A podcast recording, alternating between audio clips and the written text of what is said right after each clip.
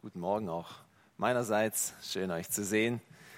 Darf ich noch einmal bitten, euch aufzustehen, dass ich zu unserem Herrn bete, dass er mir die Weisheit und die Worte schenkt. Unser heiliger Vater, wir stehen vor dir und dürfen heute wieder in dein wunderbares Wort hineinschauen. Wir dürfen dort hineinschauen und miteinander lesen, darüber nachdenken, was du uns über Jüngerschaft sagen möchtest.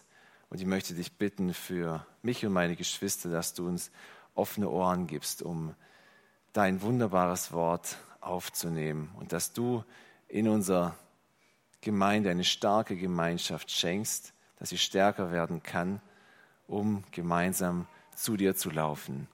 Amen. Setzt euch gerne.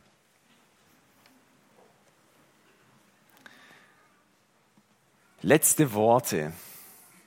Letzte Worte. Was werden deine letzten Worte sein, wenn du eines Tages zurückschaust auf dein Leben?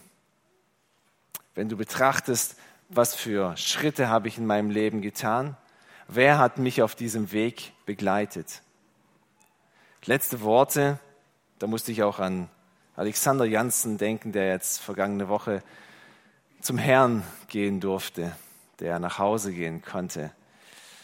Bei all dem Schmerz und all der Trauer, auch für die Angehörigen, war es für mich ein großer Trost zu hören, dass er sagt, ich weiß, wo ich hingehe. Und diese Zuversicht zu haben, im Blick zurück, ich weiß, wo ich hingehe und im Blick voraus, ich weiß, wer auf mich wartet. Mein Herr wartet dort auf mich. Und letzte Worte, da muss ich auch an Paulus denken. Dazu könnt ihr gerne den zweiten Timotheusbrief aufschlagen.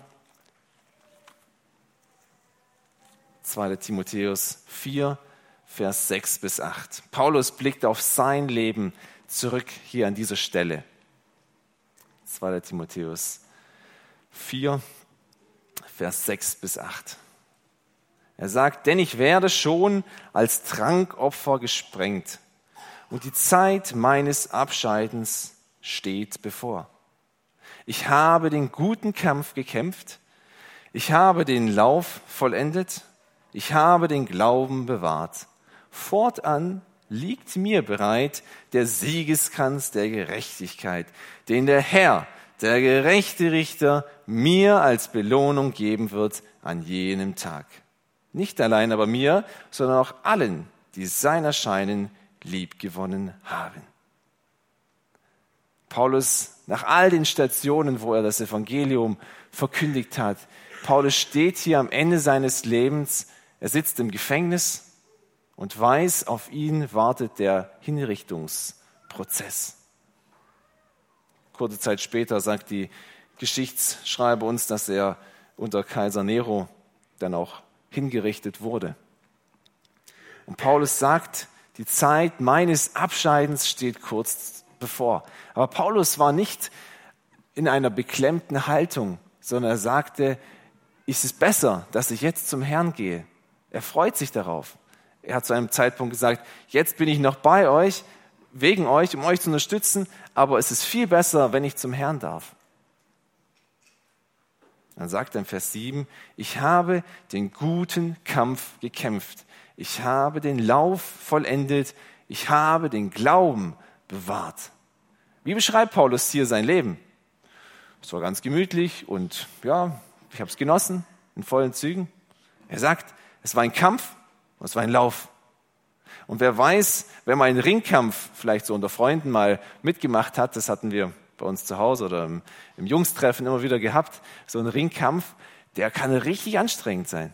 Und das, wenn, du, wenn du einen starken Gegner hast, da ist man sowas von platt danach, dass man gar nichts mehr äh, sonst kann.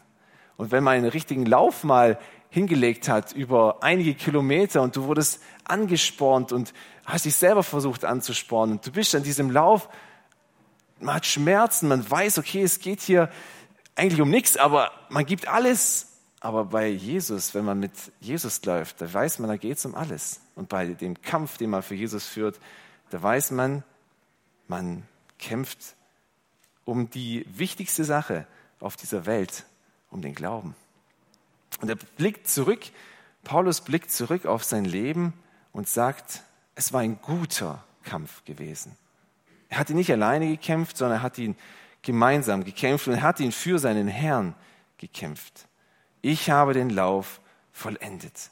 Ich wünsche es jedem von uns, dass wir eines Tages auf unser Leben zurückblicken können mit ähnlichen Worten.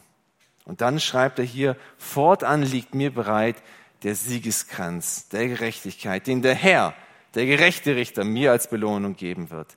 Er wusste, wer diese Person ist, dem er vertraut, dass er am Ende auch diesen Siegeskranz bekommt. Und daran hat Paulus festgehalten. Paulus steht am Ende seines Lebens und schreibt diesen Timotheusbrief.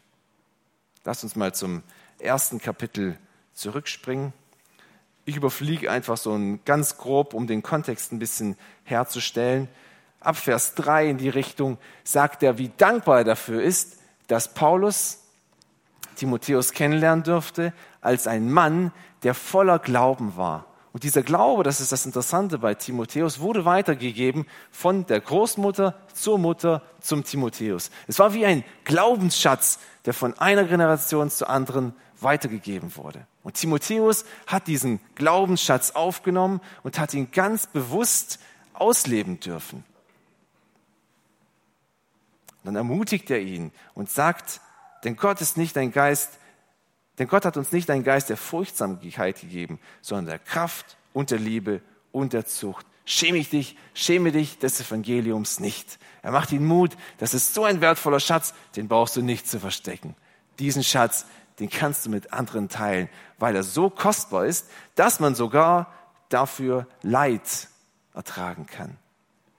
Dieser Schatz ist mehr wert als alle Leiden, die wir hier auf der Welt überhaupt erfahren können. Und dann sagt er, Vers 12, aus diesem Grund leide ich dies auch, aber ich schäme mich nicht, denn ich weiß, wem ich geglaubt habe und bin überzeugt, dass er mächtig ist, mein anvertrautes Gut bis auf jeden Tag zu bewahren. Er weiß, auf wen er seine Hoffnung setzt.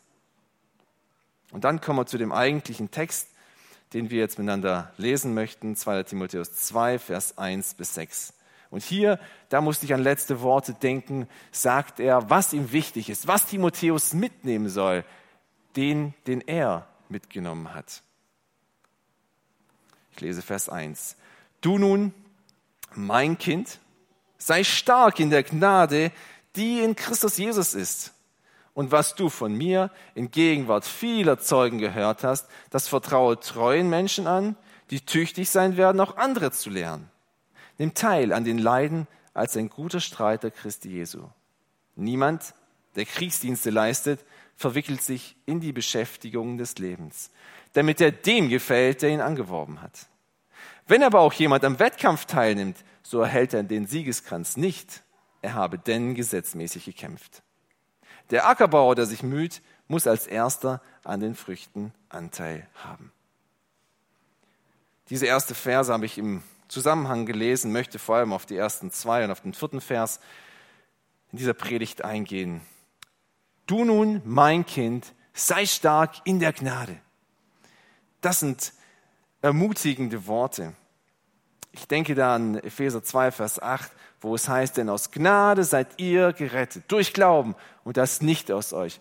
Gottes Gabe ist es, nicht aus Werken, damit niemand sich rühme. Gnade ist es, die uns Rettung gegeben hat und nichts sonst.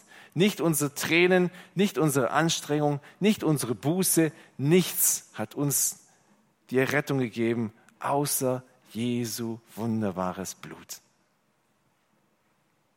Und da heißt es hier, sei stark in der Gnade. Wenn ich jetzt sage, sei stark, dann denkst du eigentlich, ja, okay, ich muss jetzt was leisten, ich muss jetzt einen Kampf machen und so. Aber sei stark in der Gnade was heißt denn das? Stark zu sein in einem unverdienten Geschenk, weil das heißt ja Gnade. Gnade, ein unverdientes Geschenk zu haben. Stark zu sein, in denen wir nicht auf unseren Stolz bauen, sondern auf die Gnade bauen. Und ich finde, muss ich ehrlich sagen, das ist eine Herausforderung. Eine Herausforderung, nicht auf sich zu bauen, auf seinen Stolz, sich auf die Schulter zu klopfen und zu sagen, ja, gut gemacht, sondern zu sagen, ja Gott, du hast es gut gemacht. Du hast mir geholfen in der Schule, auf der Arbeit, aber auch hier im Glauben, dass es gerade funktioniert, meine stille Zeit zu machen, dass ich meinem Bruder, meiner Schwester liebevoll gegenüber begegnen kann. So schnell will der Satan uns da stolz aufhäufen und sagen, ja, das hast du gut gemacht. Aber stark zu sein in der Gnade heißt, diese Gedankengebäude abzureißen im Gebet und zu sagen, ja, danke Gott, du hast mir die Kraft gegeben, du hast mir die Weisheit gegeben und durch dich kann ich das tun. Die Gnade muss aber auch ein Fundament sein in Jüngerschaft, worauf wir jetzt gleich darauf zu sprechen kommen. In Jüngerschaft, dass wir wissen, wenn ich jetzt meinen Bruder mahne zum Beispiel, dass ich weiß, ich bin genauso ein Mensch, der Gnade braucht. Ich gehe nicht hart ins Gericht und versuche da auf seine Schuld draufzudrücken, sondern ich sage, oh ja, ich habe genauso viel Schuld. Diese Gnade ist ein Fundament, die wir in der Jüngerschaft brauchen. Oder auch andersrum, wenn ein Bruder zu mir kommt und sagt, Simon, hier ist Sünde in deinem Leben, dass er nicht hergehe und erstmal zurückschießt und sagt, aber du auch und so weiter, sondern dass ich weiß, okay, ich bin von dieser Gnade abhängig, ich will mich prüfen, ich möchte gerne sehen, was in meinem Leben falsch ist, um näher zum Herrn zu kommen. Nicht um meinen Stolz zu bewahren, sondern den Stolz abzureißen und sagen, ja Herr, ich will mich gerne ermahnen lassen, ermutigen lassen, um näher bei dir zu sein. Du nun, mein Kind, sei stark in der Gnade. Das muss unser Fundament sein. Aber was genau ist denn überhaupt Jüngerschaft? Ich habe mir darüber Gedanken gemacht. Jüngerschaft heißt Nachfolgen. Und Jüngerschaft, wenn ich einen Jünger habe, dann würde er mir ja nachfolgen. Aber so ist Jüngerschaft in der Bibel nicht gemeint. Jüngerschaft heißt, ich nehme jemanden an die Hand oder werde von jemand an die Hand genommen, der mich näher zu Jesus bringt. Denn es gibt nur einen, dem wir nachfolgen. Es ist Jesus. Das sagt Paulus auch an einer anderen Stelle. Da gab es in der Gemeinde so Parteien. Der eine sagte, ich will Apollos nachfolgen, der andere Paulus und der andere noch einem dritten. Und die sagten, der hat das gesagt und da finde ich das super und schau mal, wie der lebt. Aber was sagt Paulus? Wir haben nur einen Herrn und dem folgen wir nach. Alle anderen Parteiungen schieben wir zur Seite. Jüngerschaft heißt, einander an die Hand zu nehmen und zum Herrn zu laufen. Und warum ist denn Jüngerschaft so wichtig? Mir ist ein Text aus Matthäus 7, Vers 13 eingefallen. Matthäus 7, Vers 13. Geht hinein durch die enge Pforte, denn weit ist die Pforte und breit der Weg, der zum Verderben führt und viele sind, die auf ihm hineingehen. Denn eng ist die Pforte und schmal der Weg, der zum Leben führt, und wenige sind, die ihn finden. Der Weg, den wir zu gehen haben, der Kampf, den wir zu kämpfen haben, den Lauf, den wir zu laufen haben, der ist eng, steil und steinig. Es ist keine asphaltierte Straße mit einem großen Torbogen, wo wir den durchlaufen können und alle bejubeln uns, sondern es ist ein Pfad, der eng ist, von dem man leicht abkommen kann. Ein Pfad ist, wo viele Steine drin sind, wo man stolpern kann. Ein Pfad voller Schwierigkeiten und Herausforderungen. Man muss sagen, ein Pfad, der zum Leben führt. Ein Pfad, den es sich lohnt zu laufen. Wie ein Pfad, der ins Gebirge hochgeht. Aber oben stehst du auf dem Kreuz und weißt, jetzt bin ich angekommen und ich habe die komplette Aussicht. Hier, dafür hat sich's gelohnt. Und hier, wenn wir unseren Lebenslauf auf dem engen, schmalen, steinigen und herausfordernden Pfad laufen, dann kommen wir zu unserem Herrn, zu Jesus. Und dort werden wir in aller Freude bei ihm sein können. Aber dieser Weg, den wir zu gehen haben, der ist eng, steil und steinig. Und deswegen brauchen wir jemand, den wir in der Hand haben, um uns aufzurichten, wenn wir fallen. Ich kann mich so lebhaft an meine Kinder erinnern, wenn wir miteinander spazieren gehen und man nimmt das kleine Mädchen an die Hand. Und auf einmal stolpert sie und man hat sie in der Hand.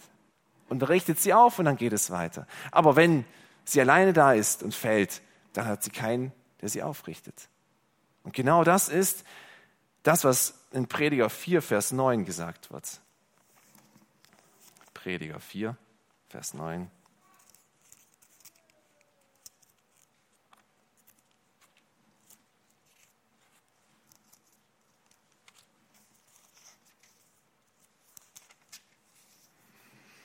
Da heißt es, zwei sind besser daran als ein Einzelner, weil sie einen guten Lohn für ihre Mühe haben. Denn wenn sie fallen, so richtet der eine seinen Gefährten auf. Wer aber dem Einzelnen, der fällt, ohne dass ein zweiter da ist, ihn aufzurichten. Auch wenn zwei beieinander liegen, so wird ihnen warm. Denn einem Einzelnen, aber wie soll ihm warm werden? Auf diesem Weg gibt es viele Stolpersteine. Stolpersteine sind ganz grob gesagt Sünde. Sünde, die in unserem Leben da ist. Wir laufen hin zu Jesus, aber Sünde bringt uns zum Fall. Wir sind zornig gegenüber unserem Bruder, gegenüber der Frau. Wir sind lieblos zu unseren Arbeitskollegen. Wir haben kein Herz für die Menschen, die um uns herum sind. All das sind Sünden, die uns auf dem Weg begegnen, die uns hindern wollen, zum Herrn zu kommen. Aber auf diesem Weg gibt es auch unglaublich viele Ablenkungen, wo der Satan uns schmackhaft machen möchte. Schau mal hier, dein Hobby. Dass wir uns in ein Hobby hineinstürzen und versuchen im Training, dass wir versuchen im Shopping, dass wir versuchen in irgendwelchen Basteleien, die wir zu Hause haben, uns hinein zu investieren und unsere Zeit und unsere Gedanken so sehr damit zu verstricken, dass wir da gar nicht mehr selber rauskommen, dass wir uns komplett ablenken lassen von unserer eigentlichen Aufgabe, Jesus nachzufolgen.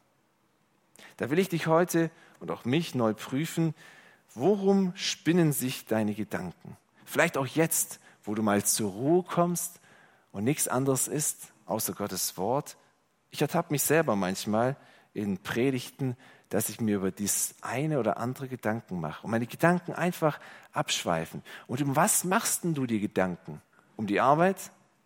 Wie du nächsten Aufträge reinbekommst oder vielleicht wie du den Stress bewältigst? Über deine Schule, über deine nächsten Prüfungen? Wie du deinen Haushalt gebacken bekommst? Wie du die Kinder erziehst? Um was kreisen sich deine Gedanken? Wo kommst du nicht mehr raus? Vielleicht sind das die Götzen, die du auf dem Weg anbetest. Du bist eigentlich auf dem Weg zum Herrn, aber machst an Götzen halt und lässt dich ablenken, abhalten und bleibst hier an diesen Punkten stehen.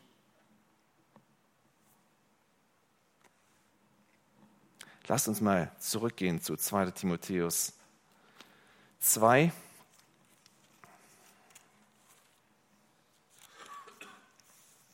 Da ist es im Vers 4, niemand, der Kriegsdienste leistet, verwickelt sich in die Beschäftigung des Lebens, damit er dem gefällt, der ihn angeworben hat.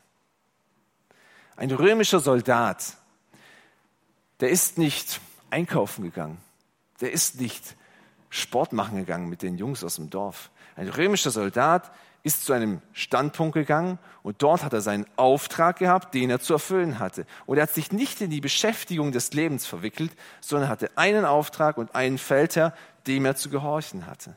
Und das ist das Bild, das Paulus hier verwendet. Und er sagt, auch ihr habt einem Herrn, dem ihr gefallen wollt. Und diesem einen Herrn, auf ihn geht zu, auf ihn lauft zu, kämpft dahin, bleibt dran und lasst euch nicht hier und dort ablenken. Und wenn wir jetzt auf das Thema Jüngerschaft zurückgehen, dann müssen wir uns doch Gedanken machen, wie kann das aussehen, dass ich mich nicht ablenken lasse, dass ich nicht stolper, dass ich den anderen an der Hand nehme und ihn aufrichte. Da müssen wir uns doch Gedanken machen, wie kann diese Partnerschaft, dieses miteinander auf dem Weg sein aussehen? Ich frage dich heute, läufst du noch alleine auf diesem Weg? Bevor ich auf dieses Wie einkomme, eingehe, läufst du noch alleine auf diesem Weg? Schau mal nach rechts und links. Viele Geschwister um dich herum. Bist du schon mal auf deine Geschwister zugegangen, hast gesagt, hey, komm, komm mal zu mir, wir wollen miteinander beten. Oder lass uns mal was miteinander lesen. Denkst du gerade, ja, aber ich habe keinen. Ich habe keinen, mit dem ich das machen kann. Bist du schon mal auf die Suche gegangen? Weil wenn du und du auf die Suche geht, dann trifft ihr euch und dann könnt ihr miteinander Jüngerschaft machen. Wir haben so viele Leute um uns herum in dieser Gemeinde, wo wir einander an die Hand fassen können und einander helfen können, wenn wir fallen, wenn wir uns ablenken lassen. Hey Bruder, ich habe den Eindruck, du redest nur über Fußball. Ich habe den Eindruck, du redest nur über dein Auto. Da kommt gar nichts anderes bei dir raus. Kann es sein, dass dein Herz voll ist von dem, was du jetzt gerade redest? Oder hast du noch den Blick, den Fokus? Ich will zum Herrn. Alles andere wird vergehen, aber ich will zum Herrn. Und dort, in der Ewigkeit, werde ich alle Freude haben. Du bist nicht alleine, aber vielleicht läufst du alleine. Eigentlich sind so viele Menschen um dich herum, die auch an den Herrn glauben, zumindest in diesem Saal. Aber vielleicht läufst du noch alleine. Deswegen will ich dir heute Mut machen, laufe nicht alleine, kämpfe nicht alleine, sondern schau nach rechts, schau nach links, schau, mit wem du zusammenlaufen kannst. Wie kann Jüngerschaft denn konkret aussehen? Wir lasst uns mal den Vers 2 lesen. 2. Timotheus 2, Vers 2. Und was du von mir in Gegenwart vieler Zeugen gehört hast, das vertraue treuen Menschen an, die tüchtig sein werden, auch andere zu lehren. Hier sind, würde ich sagen, fünf Parteien eingebettet. Was du von mir gehört hast. Was hat Paulus für eine Botschaft? Er hat die Botschaft von Jesus. Paulus gibt diese Botschaft weiter an Timotheus und an viele drumherum. Und Timotheus soll es wieder anderen Menschen weitergeben, die tüchtig sein werden, auch andere zu lernen. Genau das, was Timotheus in seinem Leben erlebt hatte, von der Großmutter zur Mutter zu ihm, so soll es auch in der Gemeinde sein. Dass ein erfahrener Geistlicher mich einleitet und dass ich einen, der vielleicht frisch im Glauben ist, anleite und dass dieser wiederum fähig ist, einen anderen zu lehren. Es ist wie eine Kette, die weitergehen soll, wo wir uns alle zusammen an die Hand nehmen sollen, wie eine große Kette und miteinander laufen. Und wenn einer fällt, dann sind gleich zwei neben ihm, die ihn aufrichten können. Manchmal ist es natürlich so, dass man, es eine Beziehung ist zwischen einem, wie einem Kind und einem Vater. Manchmal ist es aber auch wie eine Bruderschaft oder Schwesternschaft, wo man miteinander auf gleichem Level, was heißt Level, auf gleichem Niveau im gleichen Stand des Glaubens vielleicht ist und miteinander diesen Weg geht. Das ist gar nicht so wichtig, an welchem Punkt des Glaubens wir sind. Wichtig ist nur, wie machen wir so eine Jüngerschaft? Und da will ich dir heute erstens Mut machen, erzähle in Beziehungen, die wir haben, von deinen Sünden. Und das ist natürlich nicht einfach, denn die Sünden, die wollen wir eigentlich gerne in der letzten Kammer verstecken und dass da keiner hinkommt und es sieht. Aber im Wort Gottes wird uns ermutigt und wird gesagt, bekennt einander die Sünden. Darin liegt eine große Kraft. Denn wenn wir dieses letzte dreckige Eck in unserer Wohnung, wenn wir das rausräumen und jemand anderem zeigen, dann werden wir das nicht mehr irgendwo auf den Schreibtisch stellen und sagen, wow, guckt mal, sondern wir werden das rausräumen wollen. Wenn wir Sünden einander bekennen, dann kann der Satan nicht mehr im Verdeckten, im Verborgenen arbeiten, sondern die Sachen sind aufgedeckt. Bekennt einander die Sünden. Und habt den Mut, will ich auch mir sagen, habt den Mut, aufeinander zuzugehen, wenn der andere, wenn du denkst, der andere läuft nicht mehr auf diesem Weg, auf diesem schmalen, steinigen Weg, sondern er läuft momentan in die Richtung des breiten Weges, zu dem Strom, wo alle mitschwimmen.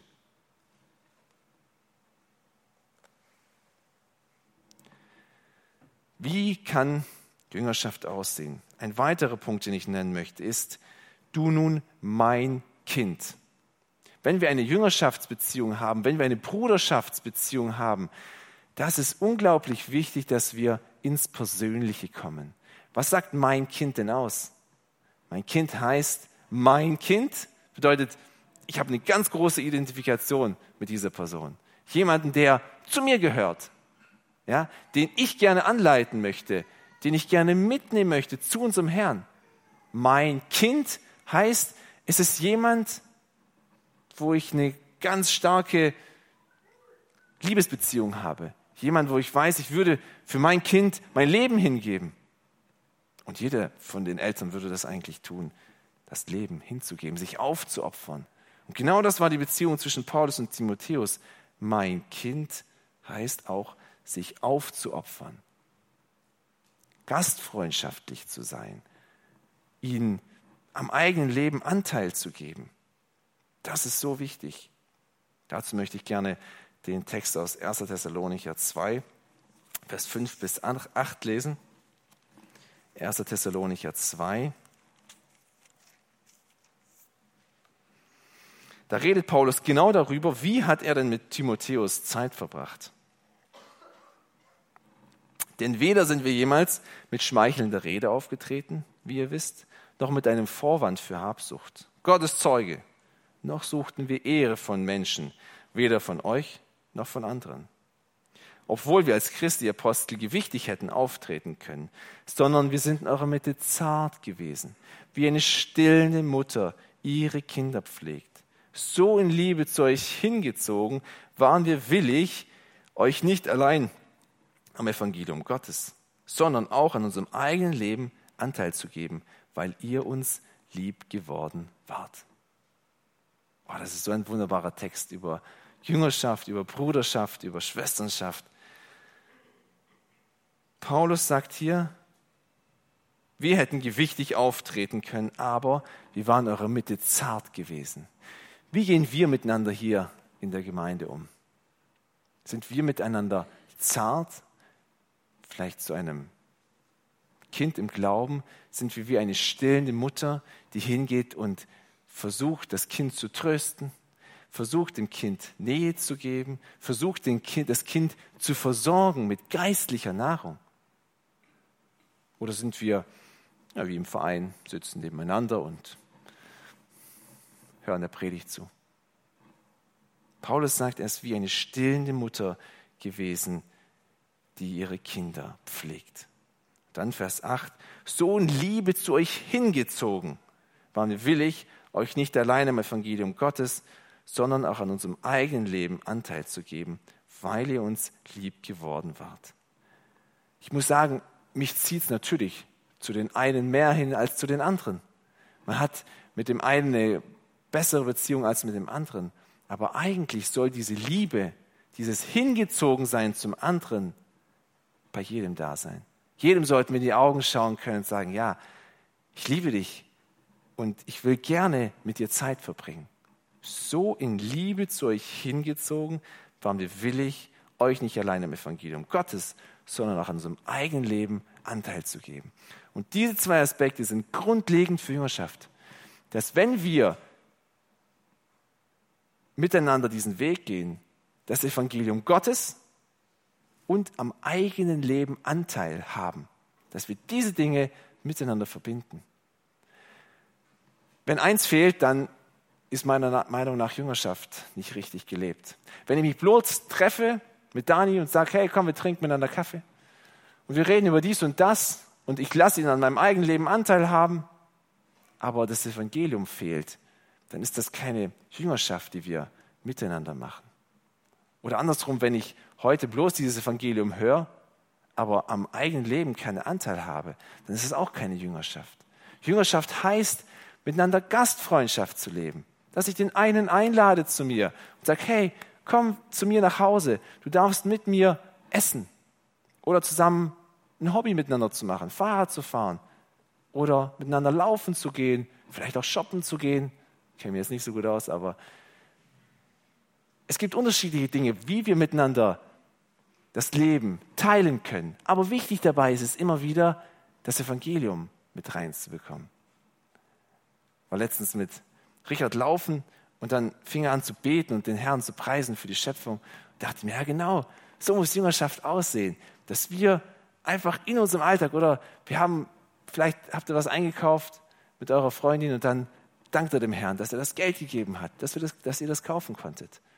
Oder vielleicht heißt es auch in der Gastfreundschaft einfach miteinander zu essen, dem Herrn dann zu danken und dann noch zu, miteinander zu beten. Ja, das Evangelium hineinzubekommen oder von den großen Taten Gottes zu erzählen. Zu sagen, hey, da hat Gott was in meinem Leben getan. Da habe ich gemerkt, wie er gewirkt hat.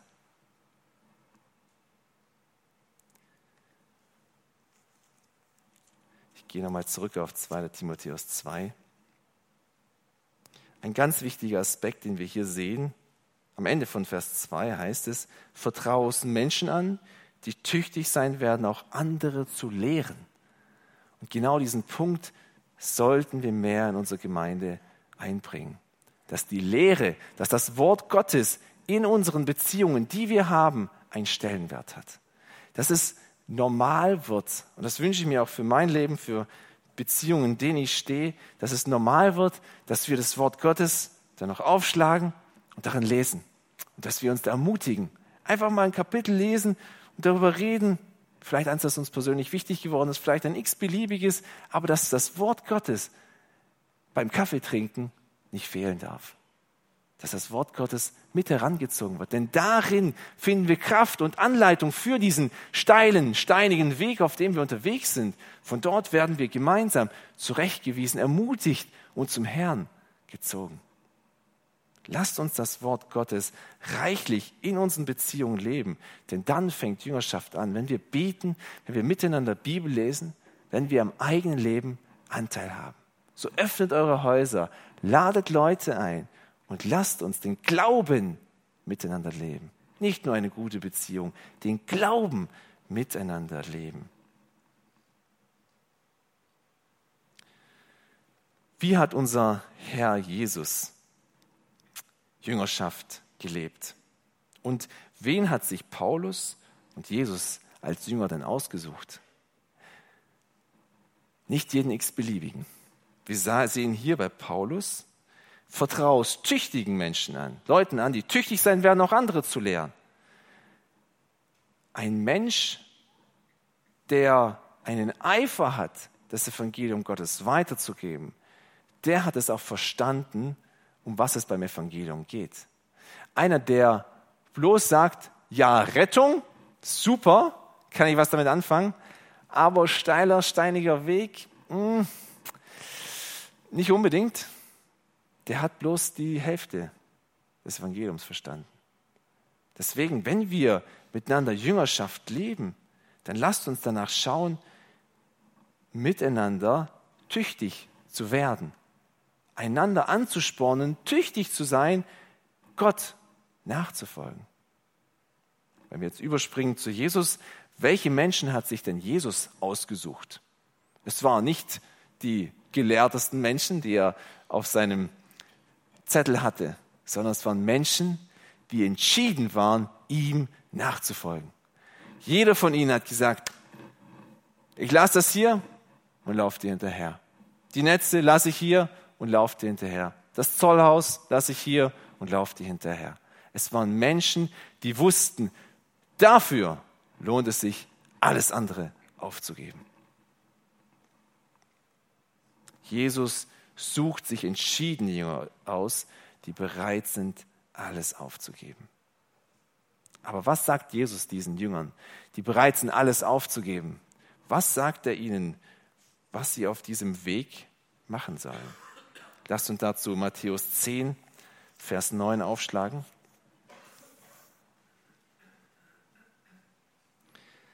Er schickt sie selber hinaus. Und gesagt, das gleiche Prinzip, was Paulus gesagt hat. Vertraue aus treuen Menschen an, die tüchtig sein werden, auch andere zu lehren, sagt er hier auch zu ihnen. Er sagt, Leute, geht raus und dieses Evangelium, was ihr von mir gehört habt, das verkündigt weiter.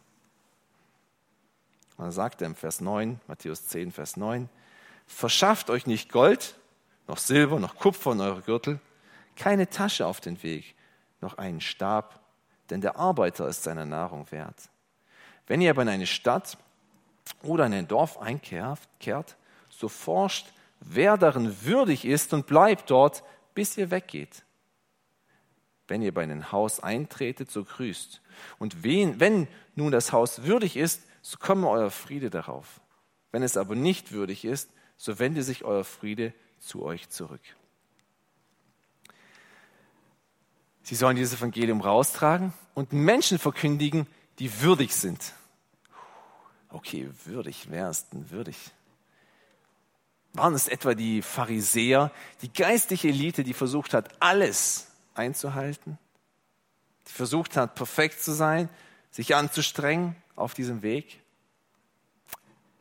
Hier sagt ihr Schlangenbrut, ihr seid falsch, ihr seid Heuchler, ihr schafft es doch niemals, gut und perfekt zu sein. Er sagte nein und erzählte eine Geschichte, wo er sagt, zwei Menschen gehen und wollen Gott anbeten. Und der eine, der sagt, oh Herr, es ist gut, ich bin gut, mein Nächster, der Zöllner, ich bin froh, ich bin dir dankbar, dass ich nicht so, so schlecht bin wie er, dass ich zu dir gehören darf. Und was sagt der Zöllner, der neben ihm steht, der schlägt sich an die Brust und sagt, O Herr, sei mir Sünder gnädig. Will euch fragen, wer von diesen zwei ist würdig, zum Herrn zu kommen? Es ist nicht der Pharisäer. Es sind nicht wir, die wir in den Reihen sitzen und sagen, ja, so schlecht bin ich doch gar nicht, ja. Und ich lebe auch schon lange mit dem Herrn und so manche schlechte Angewohnheiten, die ich habe, die habe ich auch schon beiseite gelegt. Und wenn da einer reinkommt, wir sagen, ach ja, der ist ja noch ganz am Anfang. Hm, mal schauen, wie der sich macht. Sind das wir manchmal? Oder sind wir an diesem gleichen Punkt? O Herr, sei mir Sünder gnädig. Geschwister, wir haben es nicht verdient. Wir haben es nicht verdient, zum Herrn zu kommen. Unser großer Sündenberg, der auf uns gelastet hat, den hat der Herr von uns genommen. Und die Nachfolge und alles, was bisher gut lief, dass wir diesen Weg laufen durften, der Herr war es, der Herr alleine. Und lasst uns heute wieder neu uns demütigen unter ihn und sagen, ja, du bist mein Retter, dem ich gehöre, an dir will ich mich festhalten. Und in dieser Demut, in dieser Haltung wollen wir einander an die Hand nehmen und zum Herrn laufen. Und nicht sagen, wir erzählen uns nur von dem, was wir in der Woche gemacht haben, sondern wirklich miteinander zu kämpfen.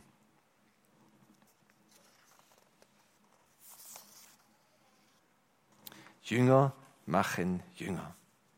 Paulus sagt es Timotheus, Jesus sagt es seinen Jünger, geht hinaus und macht Jünger. Ich will dich heute fragen, hast du jemanden den du mit an die Hand nimmst? Hast du jemand, bei dem du dich festhältst oder mit dem du einfach nebeneinander läufst? Oder läufst du auf diesem Weg ganz alleine? In Matthäus 28, Vers 18, Daniel hat es vorhin vorgelesen,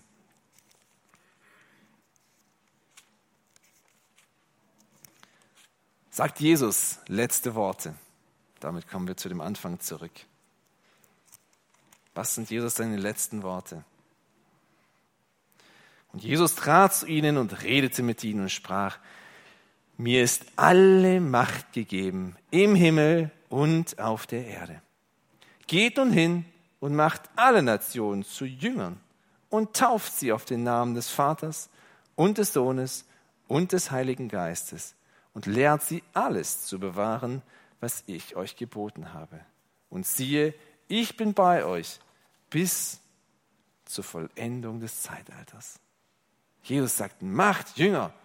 Und es kann nicht sein, dass du alleine auf diesem Weg bist. Es kann nicht sein, dass niemand etwas von deinem Glauben weiß, wie es dir geht. Alleine auf diesem Weg bist du ziemlich schlecht dran. Denn wenn du fällst, wen hast du, wer dir, auf, wer dir hilft, dich aufzurichten? Ich will dir neuen Mut machen, zu schauen, wo gibt es Menschen, die tüchtig sind. Menschen, mit denen du diesen Weg gemeinsam laufen kannst. Und wie sollen wir es tun? Jesus wiederholt das oder spiegelt das wieder, was auch Paulus gesagt hat. Er sagt, sie macht Jünger und wie soll sie es machen?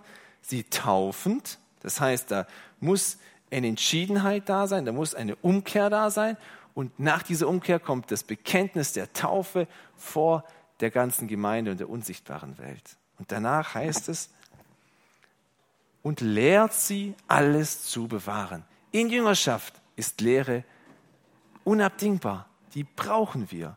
Wir müssen das Wort Gottes in unseren Beziehungen, am Kaffee trinken, beim Shoppen, beim Laufen gehen oder nach dem Laufen gehen oder was auch immer, wie wir auch immer miteinander teilhaben. Da muss das Wort Gottes mehr und mehr hineinkommen. Und dann werden wir auf diesem Weg wirklich einander von steinigen Stolpersteinen schützen können oder einander aufrichten können oder werden einander den Fokus wieder zurück zu unserem Herrn lenken können und sagen, ja, Bruder, konzentriere dich, da vorne ist das Ziel, halte durch, bleib dran, leg die Sünde ab, leg die Verführung ab und lauf auf deinen Herrn zu. Lass uns das persönlich machen in einer herzlichen Beziehung. Ich möchte gerne, dass wir miteinander beten. Ihr dürft dazu gerne aufstehen.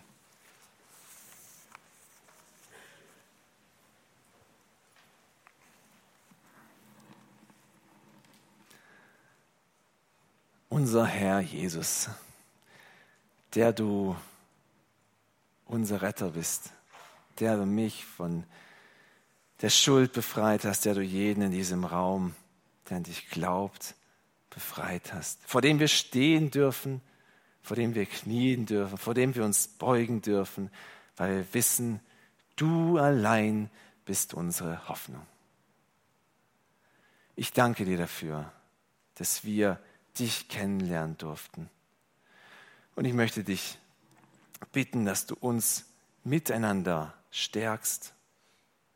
Ich möchte dich bitten, dass wir in der Bruderschaft, in der Gemeinschaft miteinander einander ermutigen, dass wir einander ermahnen. Ich bitte dich, dass wir unsere Häuser auftun, damit wir einander am eigenen Leben Anteil haben lassen.